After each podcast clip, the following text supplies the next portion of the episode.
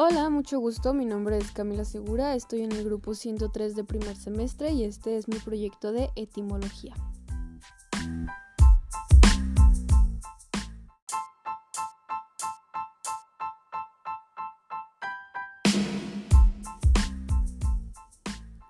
El día de hoy vamos a hablar de las lenguas románticas, pero primero daré una pequeña introducción al tema. Las lenguas romances son una rama indoeuropea de las lenguas estrechamente relacionadas entre sí y que históricamente aparecieron como evolución del latín y opuesto al latín clásico.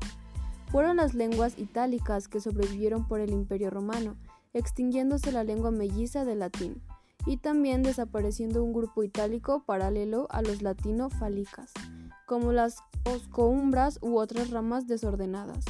El número de lenguas romances conocidas superan las 20, aunque en la actualidad muchas variedades regionales están gravemente amenazadas y solo media docena de ellas tienen un uso general y varios millones de hablantes.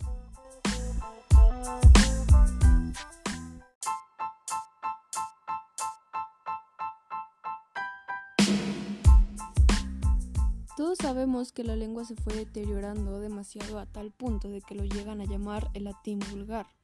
Bueno, en esta ocasión toca hablar de una lengua que fue bastante importante en su época, la lengua friulana, una de las lenguas romances que existen. Así que los voy a introducir a esta lengua.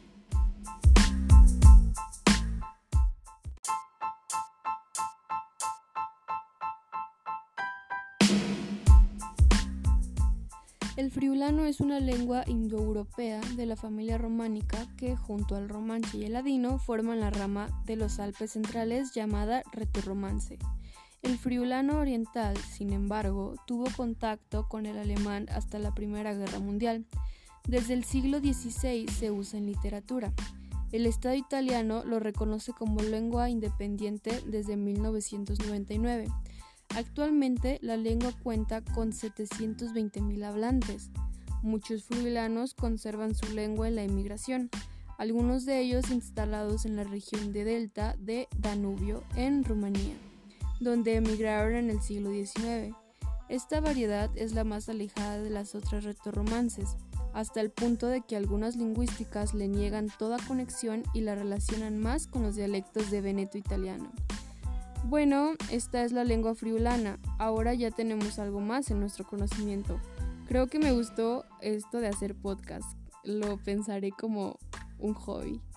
Muchas gracias por su atención y eso es todo. Muchas gracias.